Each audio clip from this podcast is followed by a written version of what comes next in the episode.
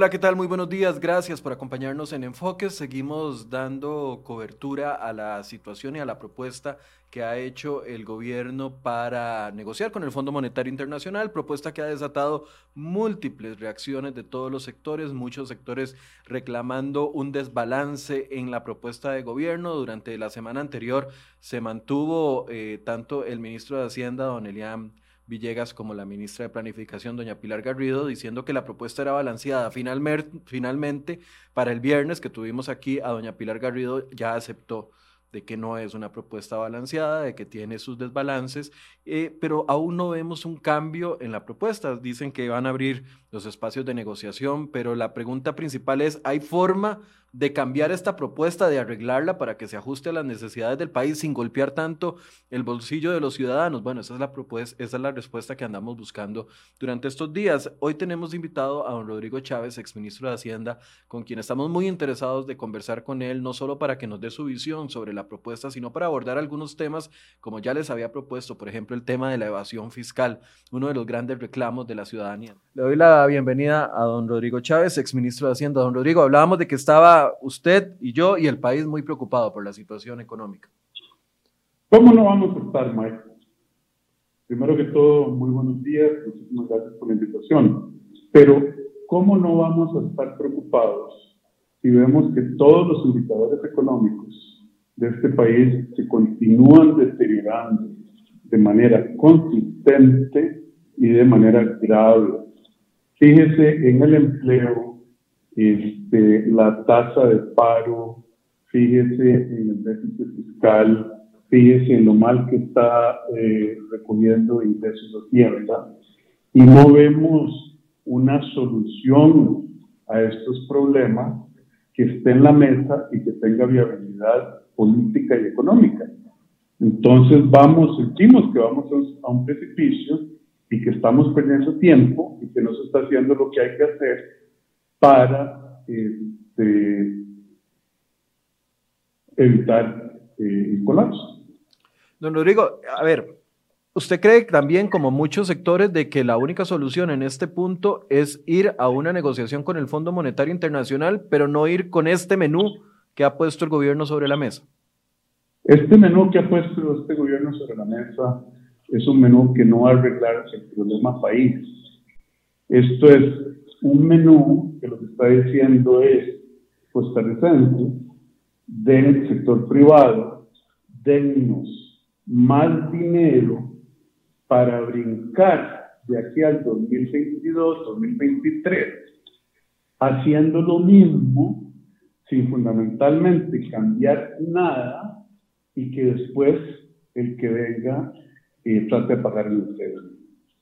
Por lo tanto, yo no veo que este programa merezca, o el plan presentado, merezca el apoyo de la Asamblea Legislativa, de la ciudadanía y ni del Fondo Monetario, y no creo que ninguno de esos tres entidades lo vaya a apoyar.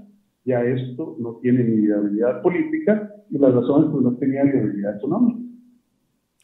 Eh, a, ver, mucha de la gente, el reclamo generalizado es, es que aunque nos prometieron una propuesta balanceada, la propuesta no vino balanceada y entonces venía en un 76, 77% recargado en el, en el tema de nuevos impuestos y un porcentaje pequeñito en el tema de reforma del Estado. Y entonces el gobierno dice, bueno, podemos entrar en una, este es un borrador que podemos mejorar, pero a ver, si yo le quito a la propuesta del gobierno los cuatro impuestos, esa propuesta queda muy debilitada, prácticamente en nada. ¿Usted la ve como una propuesta arreglable, si es que existe la palabra, arreglable para que, el, para que sea lo suficientemente atractiva para que el Fondo Monetario Internacional diga, sí, voy a meter plata en Costa Rica?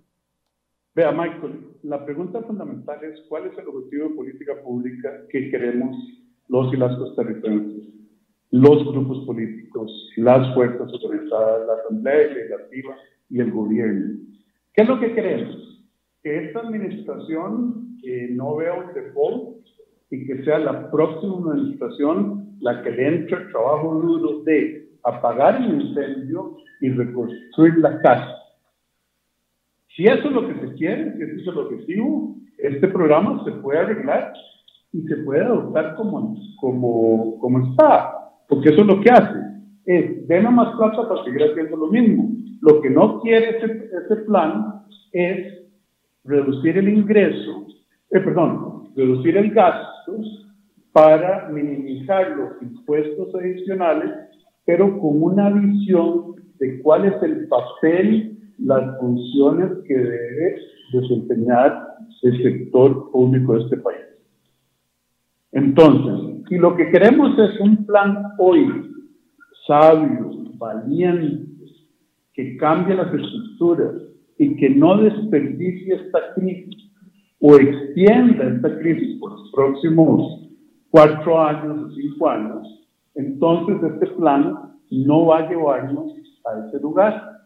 Entonces, ¿para qué tratar de repararlo si, es, si no es lo que necesitamos? Depende al destino al que queramos llevar el país hoy.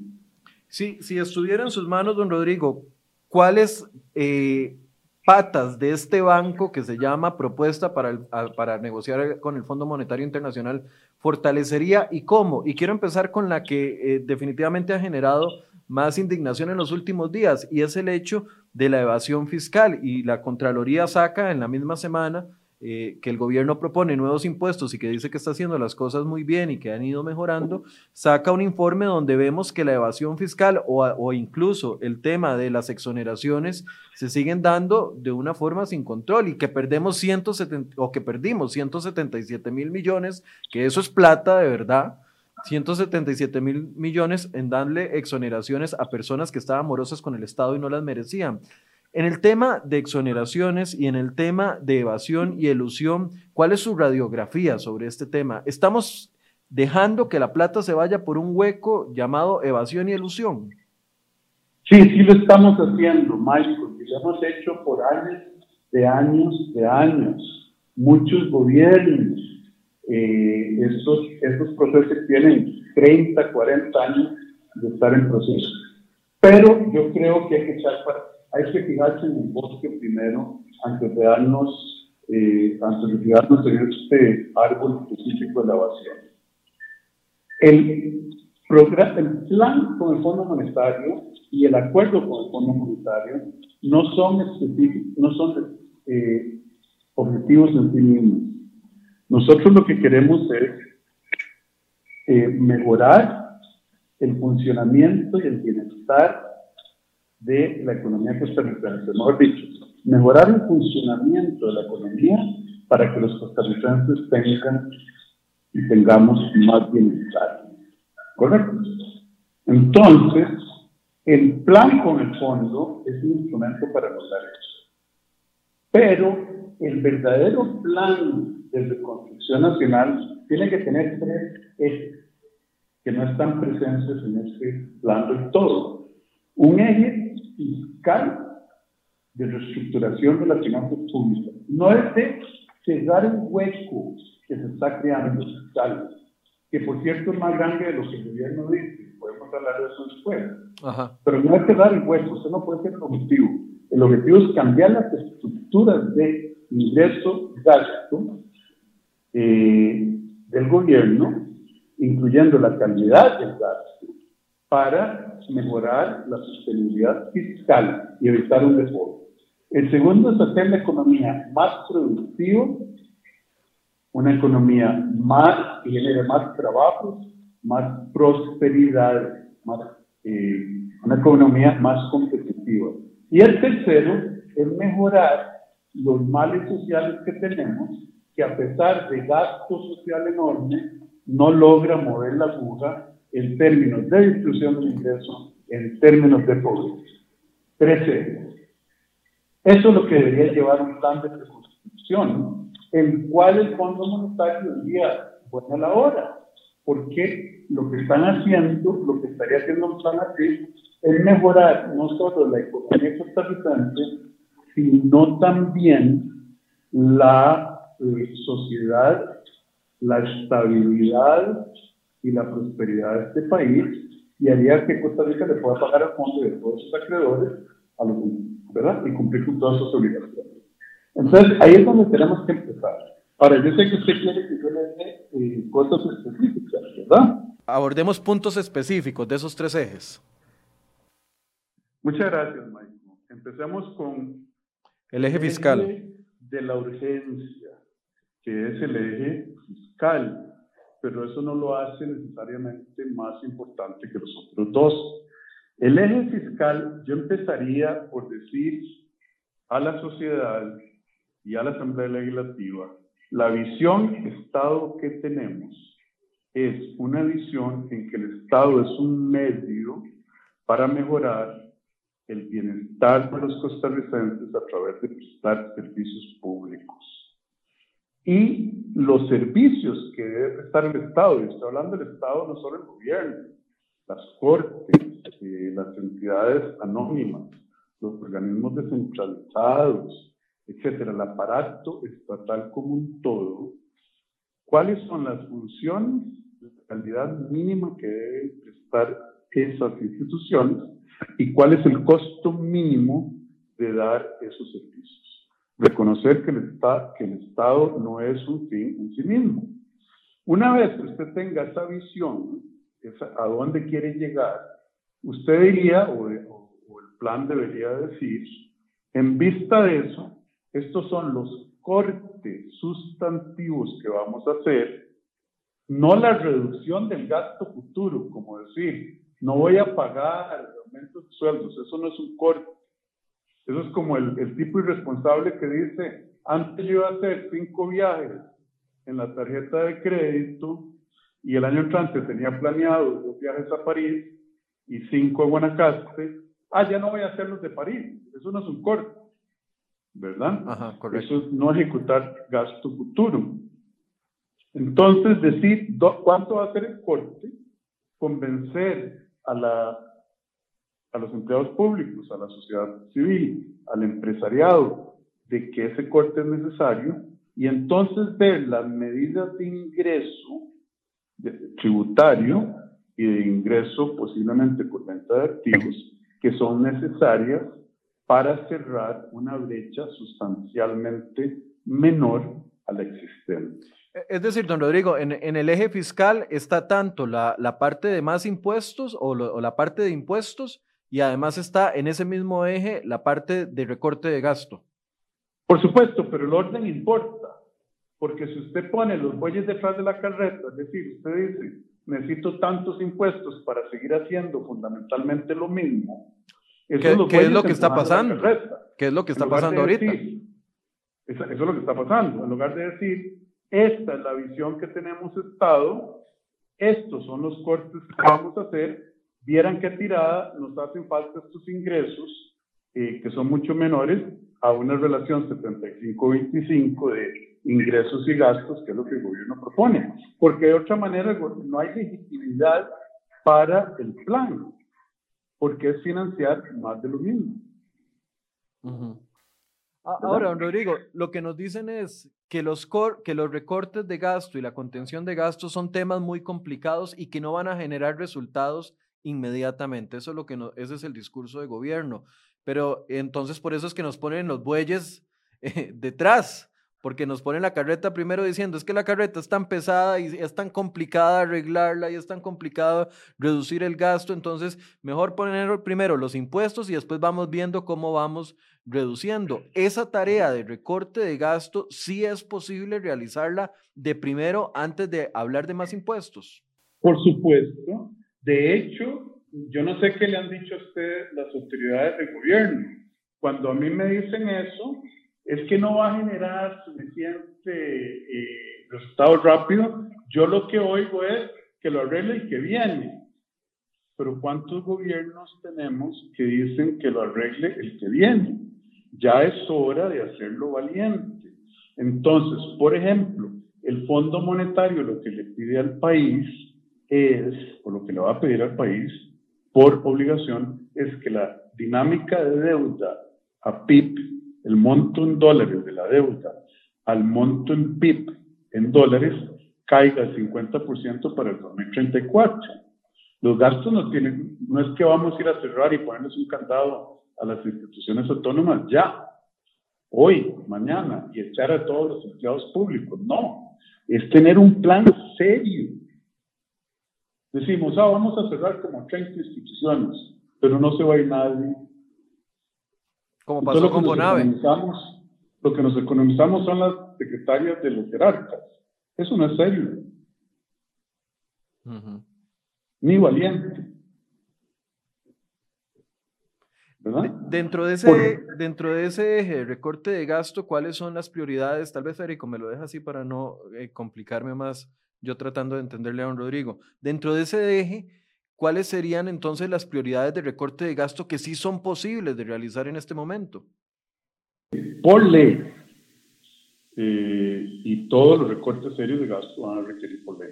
Se pueden eliminar tres puntos del PIB sin tocar zonas francas de exenciones, el desorden que usted acaba de mencionar. Pusieron un recorte de exenciones a la Caja de Seguros del Magisterio y a la, a la Sociedad de Seguros del Magisterio Nacional y a la Caja de AMBA. Michael, seamos serios. Hay cientos, si no más de mil instituciones que tienen exenciones. ¿Verdad? Y ellos dicen a, a cinco cooperativas, a es el mínimo esfuerzo, 3% del PIB y no los 20 mil millones de colones, que no son ni siquiera punto uno del PIB, lo que están cortando en excepciones. Más claro, no se puede. Los destinos específicos, que son impuestos que van a destinos específicos como cada vez que alguien se fuma un cigarro, se toma un trago en Costa Rica, al INDER, para los que no lo conocen, es el Instituto de Desarrollo Rural, creo, eh, acumula superávit porque no puede gastar la plata, lo mismo el PANI, lo mismo un montón de instituciones que tienen destinos específicos. Eso se debe eliminar y mandar al presupuesto de la República. Y si la función de esa entidad que hoy goza de destinos específicos e impuestos, es una función que el país necesita y desea, pues que compitan en el presupuesto anual. Las parafiscales, la verdadera reestructuración del Estado, cerrar dos de tres o fundir dos de tres, en, eh, perdón, tres en una, Ministerio de Vivienda, BAMBI uh, y EIMBU. Eh, ¿Cuántas entidades tiene el ministerio? ¿Por, qué tener un Incopesca? ¿Por qué no ser parte del Ministerio de Agricultura, Ganadería y ponerle recursos naturales? Eh, todo, todo el conflicto entre agricultura y MINAE con funciones que eh, tienen un montón de duplicidades y redundancias. No decir, vamos a cerrar 30 instituciones verdaderamente congelar el sistema de remuneraciones que tenemos y ponernos de acuerdo con los empleados públicos de decir, bueno, señores, el Estado costarricense como un todo, no solo el gobierno, lo que puede pagar a los servidores públicos, la gran mayoría, gente muy buena, es tanto. Pongámonos de acuerdo en la combinación óptima de precio y cantidad. Esa es la parte, ahí, solo ahí, ya Michael, podríamos casi que cerrar la brecha fiscal y crear un balance primario. Póngale el FES.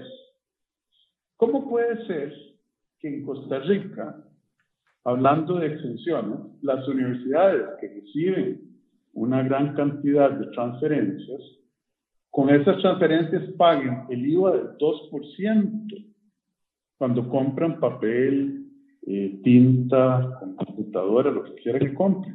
Y el Ministerio de Hacienda o el Ministerio de Salud paga el IVA del 13% cuando compre el mismo papel y la misma tinta. Esa es otra exención. Entonces hay tanta ineficiencia, tanto desperdicio, que venir a decir que no cuesta mucho, es que es difícil, viera, hay que tener paciencia, que nos dé resultados. ¿En qué? ¿En los próximos dos años? en los próximos cuatro años. Entonces, ¿para qué pidieron una facilidad extendida en lugar de un acuerdo de giro normal? Si era porque los problemas estructurales llevan tiempo. Yo no entiendo, Michael. Y eso es la parte del gasto. pasamos al, ingreso. No, quiero, quiero hacer una pausa ahí antes de pasar al ingreso. Eh, porque es lo que la gente la tiene atormentada, el hecho de que claramente va a golpear su bolsillo. Pero en esta parte del gasto, cuando usted hablaba, por ejemplo, en que todos los destinos específicos eh, se unificaran, es decir, que el Ministerio de Hacienda se convierta en lo que debería de ser el Ministerio de Hacienda, el recaudador de todos los ingresos que le llegan al Estado y que él reparta de acuerdo a los resultados que brinden cada ministerio. Eso, uh, Michael, no solo es que el Ministerio de Hacienda y el gobierno general haga su trabajo como Dios manda, sino que la Asamblea Legislativa lo haga también. ¿Qué es un destino específico, Michael? Hace 30 años, destinos específicos y para fiscales hace 30 años, yo no sé cuántos, digamos 30, a un grupo de diputados de aquel entonces se le ocurrió en un juego de chapitas, o porque en aquel momento era importante, o porque había grupos políticos que los apoyaban en ese momento, decirle a las cooperativas, ¿saben qué? Nosotros les vamos a generar a ustedes ingresos anuales a perpetuidad eh, para el Infocop eh, y que ustedes fundamentalmente los estamos dando, los estamos haciendo accionistas de los bancos del Estado y del INS porque les toca lo que en realidad es un dividendo anual, independientemente de que Infocop lo haga bien o mal. Y entonces, las legislaturas pasadas hicieron un trato probablemente político en el que comprometieron los recursos mientras esa ley esté ahí para siempre. Entonces, ¿qué le toca al, al gobierno y al poder legislativo?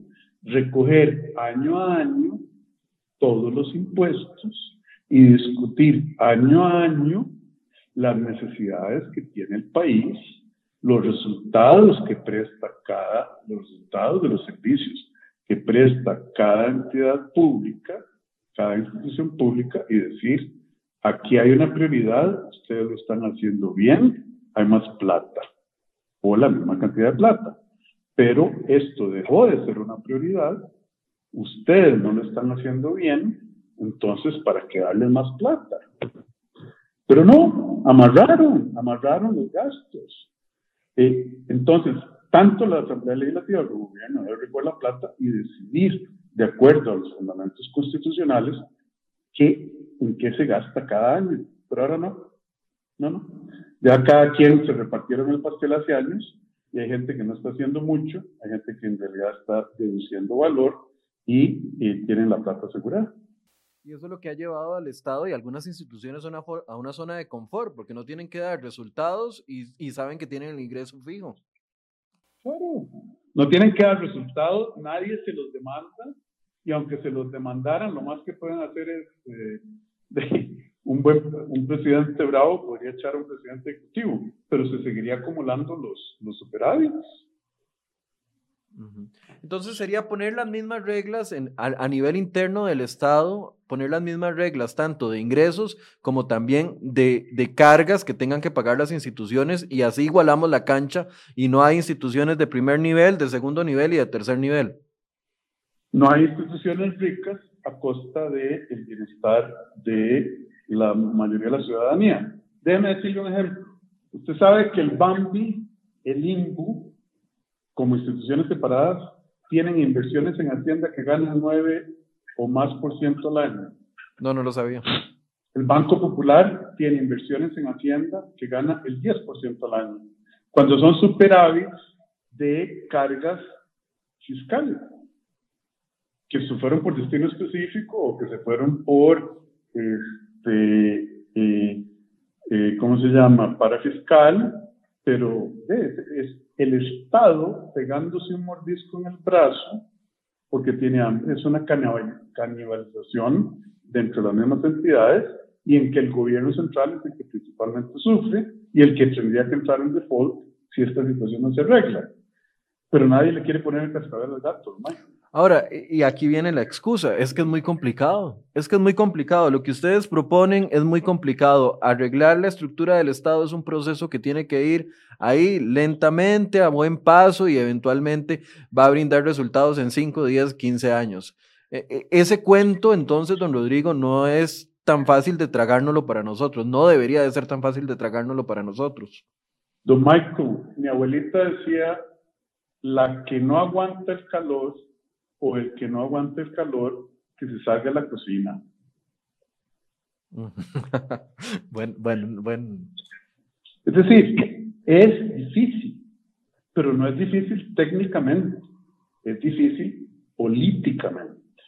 Nosotros hemos visto como mundo, y ya ahora eh, ya no hay secretos, existe Google, cómo países en el este de Europa reestructuraron en periodos récord no solo el Estado, sino la, sino la base jurídica del, de la sociedad en que el Estado era dueño, empresario, empleador, era todo.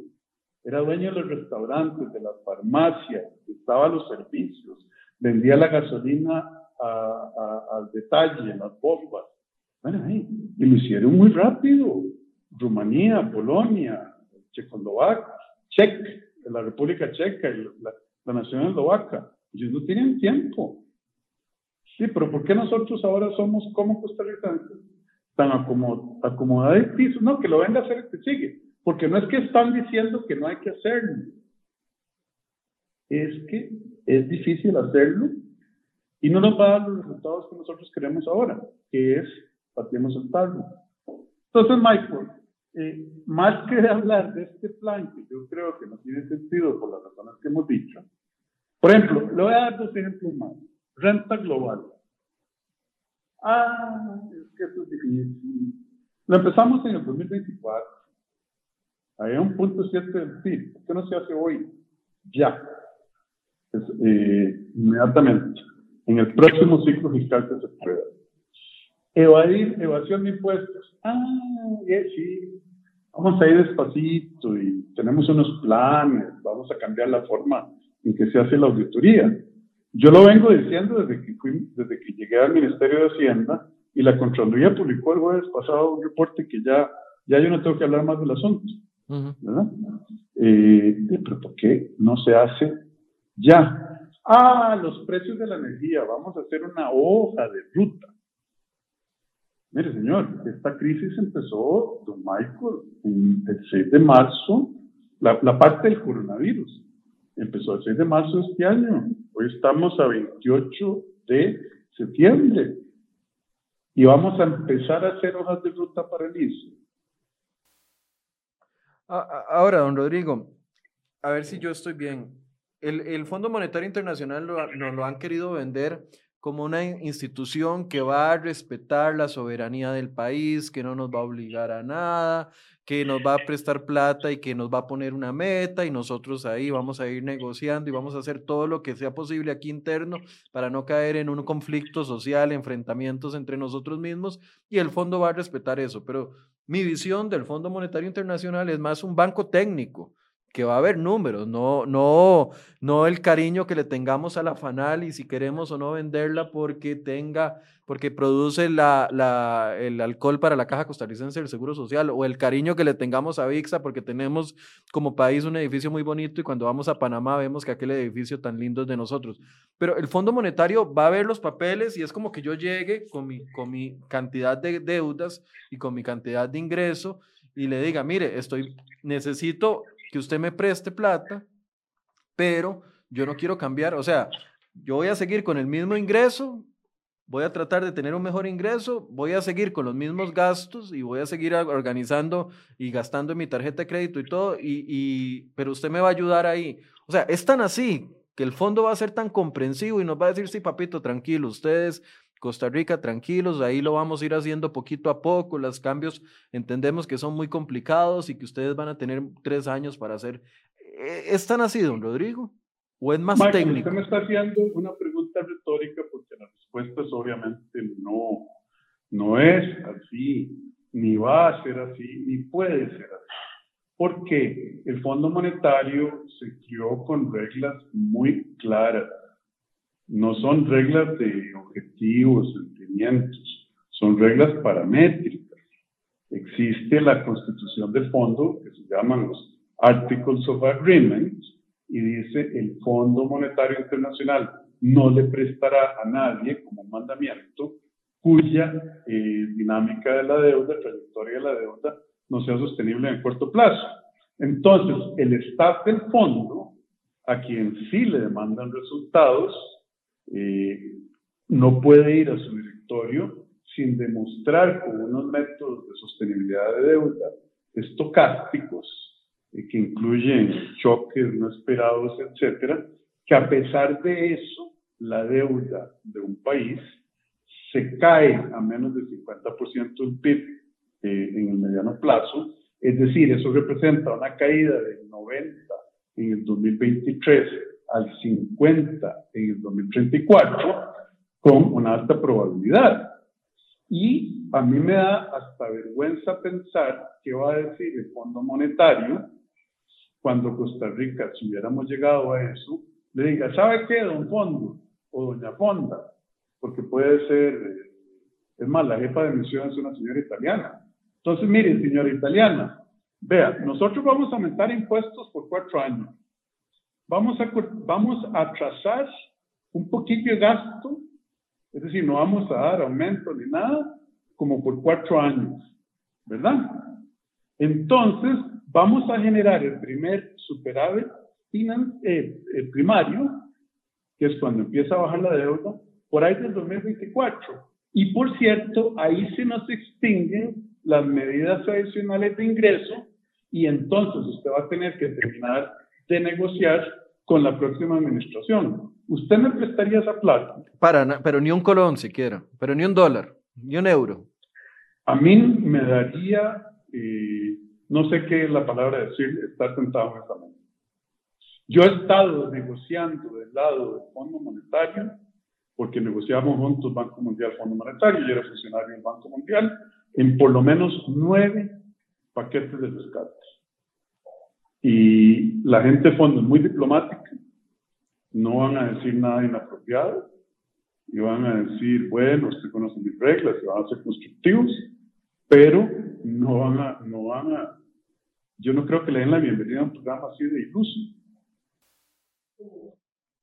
Don Rodrigo, la parte de, ingresos, podemos e, evitarla, podemos evitar, porque le he preguntado a muchas personas y todo el mundo me dice, bueno, los ingresos debería ir al final, si nos van a aumentar impuestos debería ser al final, debería mejorar la recaudación y todo, pero últimamente, en los últimos dos días, he escuchado gente diciéndome, es que eh, es imposible evitar que nos impongan, valga la redundancia, nuevos impuestos. ¿Usted cómo lo ve? Eh, vamos a ver.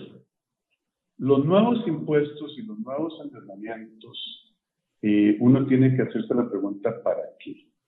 Si usted como padre de familia se endeuda para comprar una casa, una vivienda digna de, para sus hijos, una casa que usted puede pagar por precio y por mensualidad, usted no está botando plata, está construyendo patrimonio familiar. Entonces, esa deuda no es ilegítima.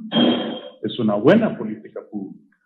Pero si usted como padre de familia se endeuda para irse todos los fines de semana en la tarjeta a hoteles de cinco estrellas y uh, se meten dos o tres leasings de carros que no puede pagar y va donde la gente le dice, préstame plata para seguir este estilo de vida, entonces esos impuestos o esos, préstamos no, no son buenas políticas públicas.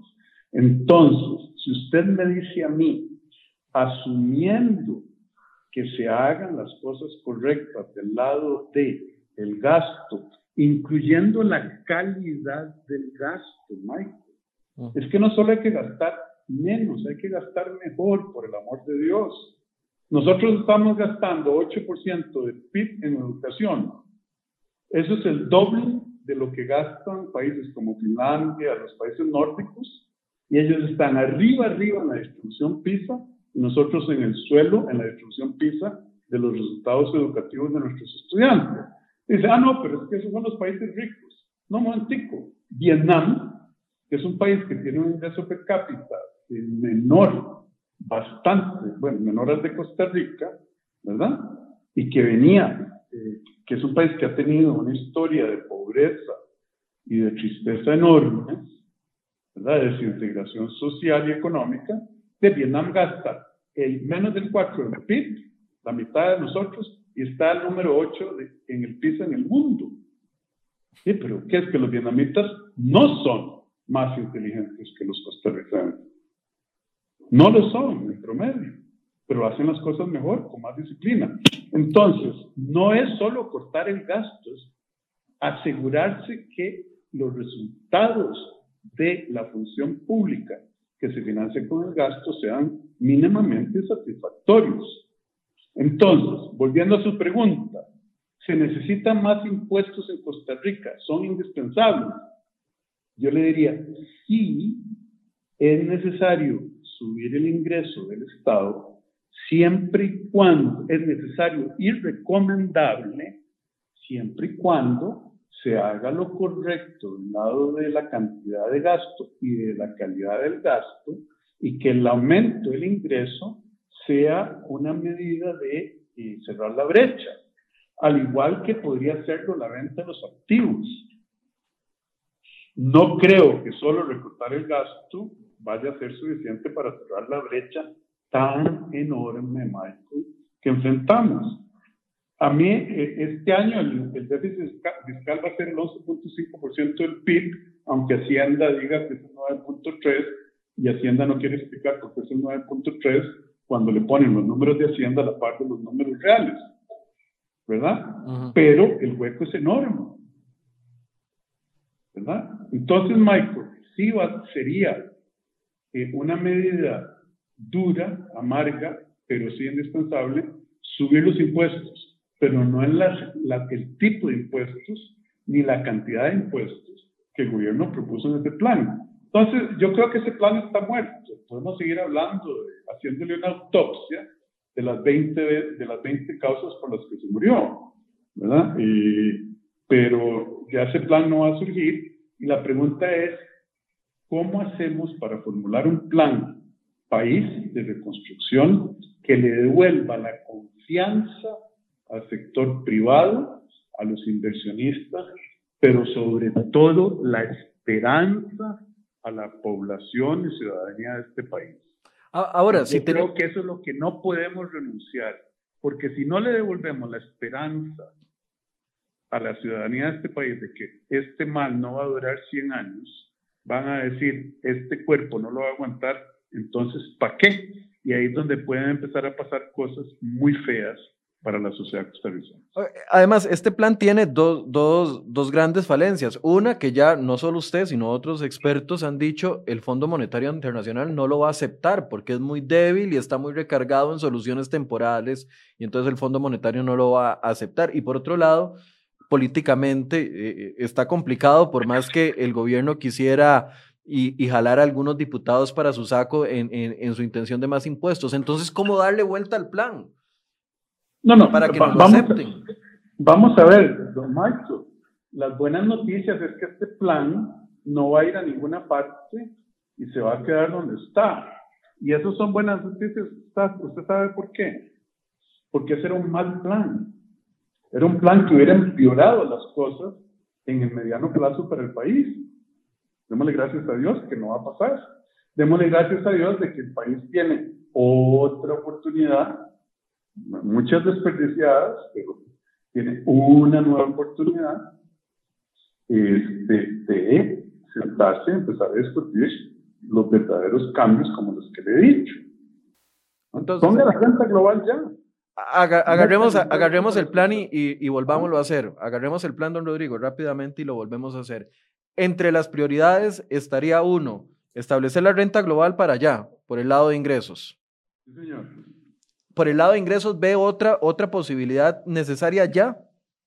Sí. Eh, no, no, pero es que usted me está queriendo poner los bueyes detrás de la carreta.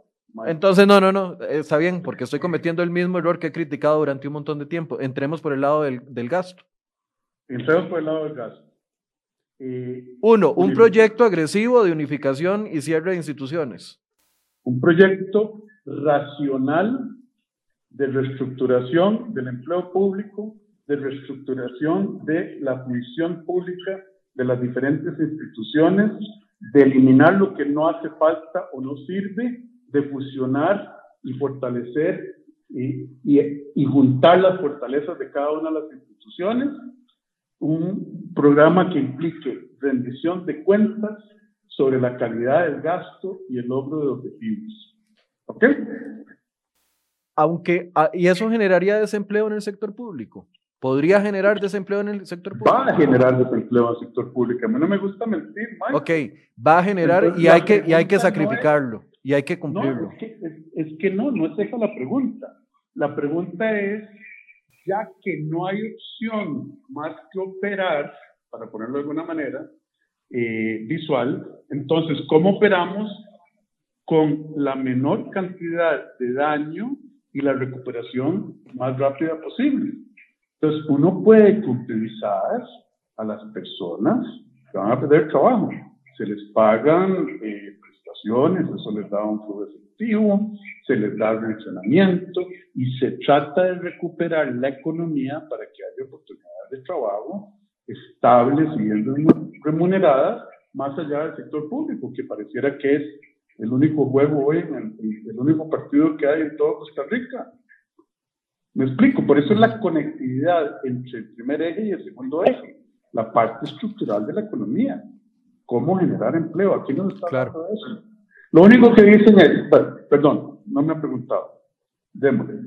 No, no, que quería entonces, a ver, este, este proyecto racional de reestructuración del empleo público, el de, el de unificar y fortalecer las instituciones, cerrar algunas instituciones, unificar otras.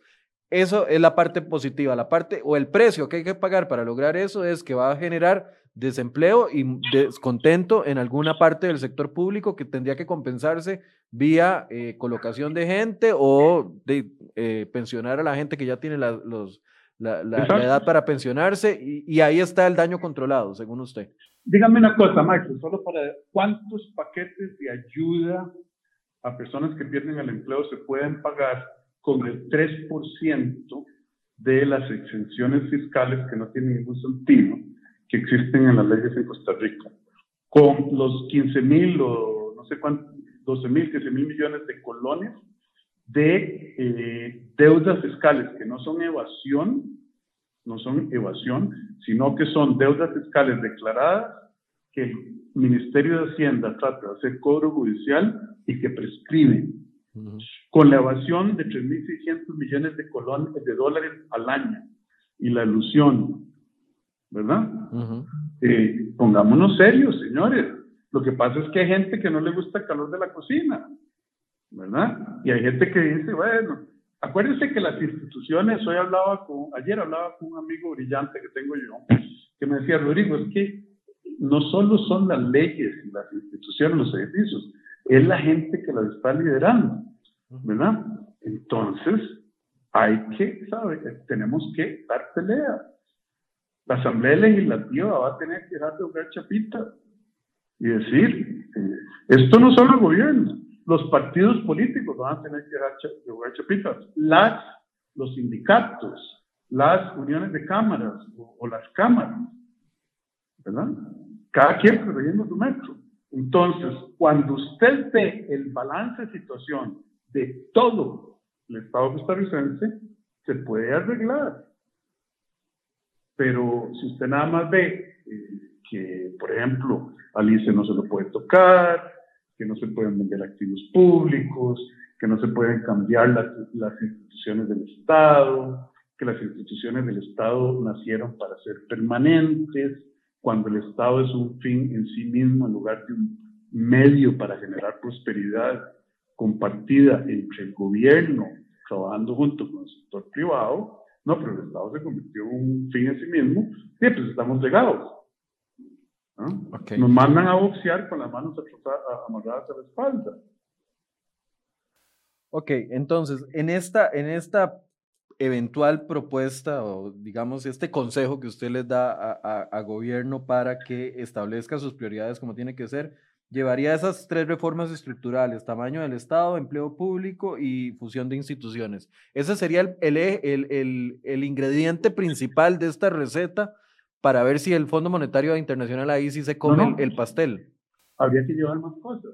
Ok, ¿qué más? Que decirle eh, al, al, al Banco Popular, al BAMBI y a otras instituciones, sabe que usted y al INDER y al PANI y a un montón de gente, sabe que eh, era que la tasa real a la que le estoy pagando yo como, como primo pariente eh, sobre las inversiones que usted tiene en el gobierno no son tasas reales sostenibles y, ustedes se aprovecharon en el 2018, muchos de ustedes, durante la resolución del hueco fiscal para meternos hasta el 10%.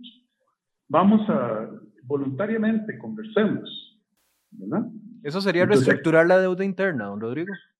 Eh, claro, ¿por qué no? Siempre y cuando se haga bien. Ok. si vamos a hacer una chambonada, mejor no, hacer nada. Pero eso, eso, es, eso es constante en todas las políticas públicas en una situación de crisis. Hacer chambonada no le sirve a nadie. reestructurar la deuda, cambiar los plazos, siempre y cuando los valores presentes netos de los canjes sean menores a los actuales.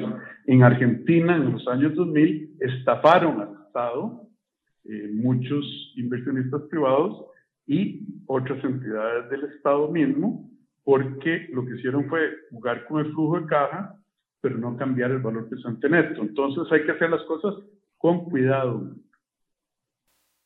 Ok, ¿Qué, otro ingrediente en esta combinación? Mire, eh, entonces ya redujimos el tamaño del Estado, empezamos a demandar mejores resultados, reestructuramos las tarifas del ICE, no se lo olviden, no solo hacer, y sobre eso podemos hablar tres programas, eh, pero no solo hacer eh, ciertas cosillas que ya deberían haber hecho y decir vamos a hacer una hoja de ruta, meter a la competencia el tercio de la economía que no está en competencia, arreglar los precios del arroz, el azúcar, las medicinas, etc. Se arregla toda esta parte. O por lo menos hace el plan de ruta. Y dice, viendo el payaso, soltando la risa, como decimos los ticos en buen, eh, en buen vernacular, en buena manera de hablar informalmente. Conforme se vayan logrando estos resultados, vamos a meter los siguientes ingresos. Yo creo que es inevitable subir el IVA a dos puntos. Vean. De 13 a 15. De 13 a 15. Yo sé que eso no es popular. Yo sé que eso no eh, es algo que yo haría eh, por gusto, pero hay que hacerlo porque es el menos, en estos momentos, el menos dañino. Entonces, subir el IVA al 15%, devolviéndole los pagos del IVA a la gente más pobre del país, que se puede hacer vía Cinerube y factura electrónica, que tiene número de cédula, subir el impuesto a la canasta básica eh, tributaria al 15% para todos y devolverle en la totalidad del impuesto al 30-40% más pobre de la población. Solo eso nos daría casi un 1% del PIB. Eso es poner orden. Yo no veo cómo es moralmente defensible que la gente eh, con ingresos de 10 millones de colones, ¿verdad? Usted ha oído hablar de esa gente mensuales, sí, claro. o más, de paguen el, cero eh, sobre las rolos, los frijoles y el atún que compran en en los supermercados caros de, la gran área metropolitana. ¿Por qué ese subsidio? Devuélvaselo al pobre. ¿verdad? ¿Ok? Unificaría los impuestos, que ya le dije, aplicaría la renta global, empezaría una campaña seria eh, a implementar Hacienda Digital ya, demandándole a la Asamblea Legislativa que apruebe el proyecto y poniendo gente seria eh, a, implementarlo ya. Este, y otra, se quitaría un montón de impuestillos que son más caros de administrar que otra cosa, y con eso cerraría pondría una presión tributaria muchísimo más eh, razonable que la que tenía el plan y diría, bueno, ya redujimos el gasto, ya subimos el ingreso razonablemente, pero también legítimamente.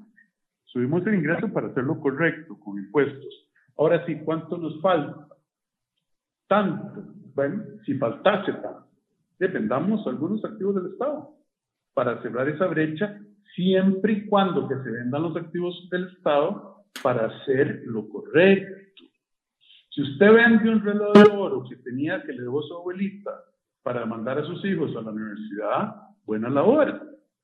Si usted vende ese reloj de oro que le dejó su abuelita para irse, volvemos a lo mismo, a un paseo a Europa eh, o a Guanacaste, lo que quiera, lo que va a hacer es eh, tomárselo y comérselo, mala, mala la hora.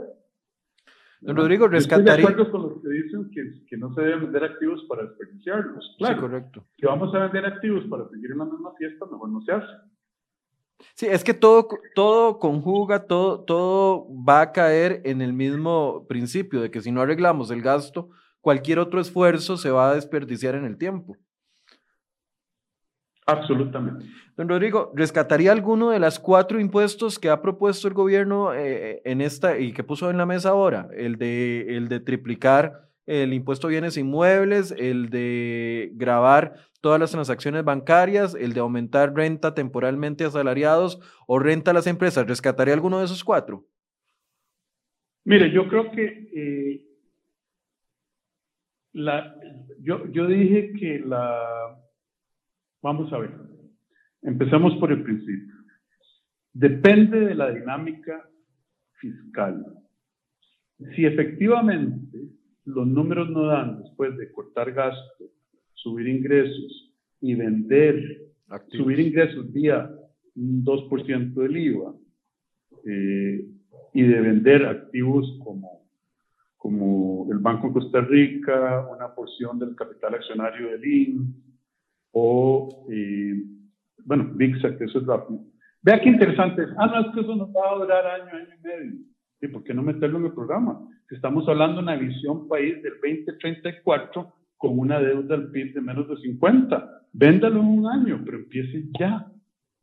Sí, comprométase, comprométase a hacer algo fuerte. Empiece ya. Vea, el fondo le podría decir, mire, Costa Rica, yo le voy a poner a usted como un criterio de desempeño estructural que contrate un banco de inversión con lo que se llama un mandato eh, del que uno no se puede salir para que venda el Banco de Costa Rica al mejor precio posible y que se usen los recursos para este propósito específico de lo que le decía, vender un reloj de oro para mandar a los hijos a la universidad. El fondo estaría feliz con eso. Y no es que se malbarate ni que se venda de la noche a la mañana. Esperar tal vez un mejor momento económico para venderlo. Claro, pero ya usted involucró al experto, al banco de inversión, y le dice, tiene un mandato.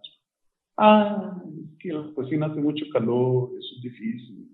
Vamos a pelear y va a llevar año y medio. ¿Cuánto, cuánto tiempo tiene este premio? Tiene 585 días al 8 de mayo del 2022 se puede hacer mucho. Y, y, que se las deje, que le hagan la asistencia al gobierno que sigue. Que ya el proceso esté listo y que el gobierno que sigue, bajo de acuerdo con el fondo, sea él el que jale el gatillo. Pero ¿por qué va a tener que empezar el 9 de mayo del 2022?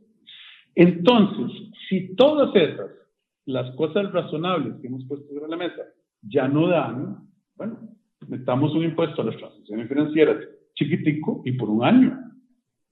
El punto 3 no es chiquitico, eso es una, una, un mito que nos quieren vender. Pero metamos el punto 1 y por un año. Y eso nos daría 100 mil millones de colones eh, por año, en lugar de los 300 mil, el 1%. No, perdón, el 3% del 3% PIB.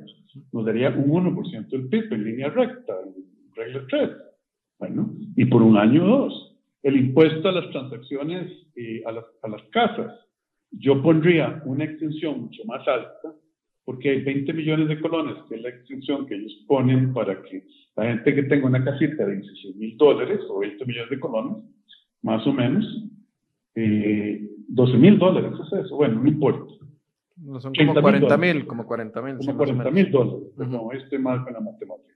Eso ya no es una casa que uno diga, no, yo pondría una, una extensión más alta, pondría punto 75 el primero y segundo año y después que caiga al punto 50.